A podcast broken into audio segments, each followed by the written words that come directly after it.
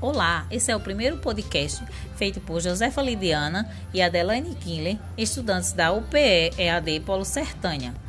Então, vamos falar sobre inibição enzimática.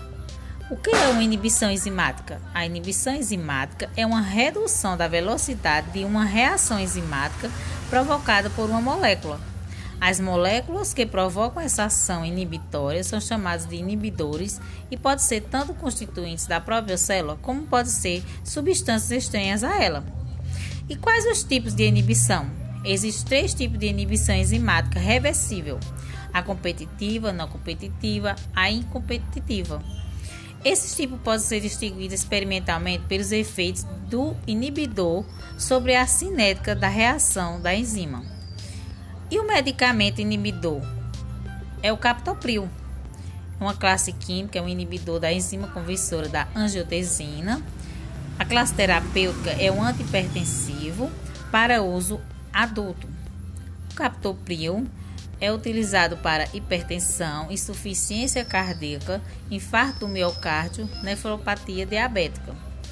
A inibição enzimática. O captopril é um inibidor da ECA, enzima conversora da angiotensina, que impede a angiotensina 1 de ser convertida em angiotensina 2. Com a ausência da angiotensina 2, não há vasoconstricção periférica, diminuindo a resistência vascular periférica e promovendo uma diminuição da pressão arterial. E sua ação no organismo? O captopril é rapidamente absorvido por via oral com biodisponibilidade de aproximadamente 70% em jejum, a absorção é reduzida em cerca de 30 a 40% na presença de alimento.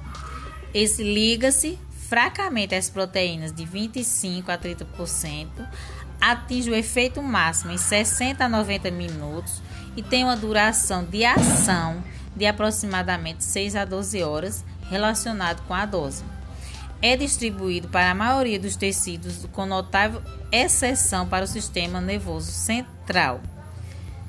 Atravessa a barreira placentária e é excretado no leito materno. Não atravessa a barreira hematoencefálica, mas de 95% da dose absorvida são eliminados pela urina, cerca de 50% sob a forma inalterada.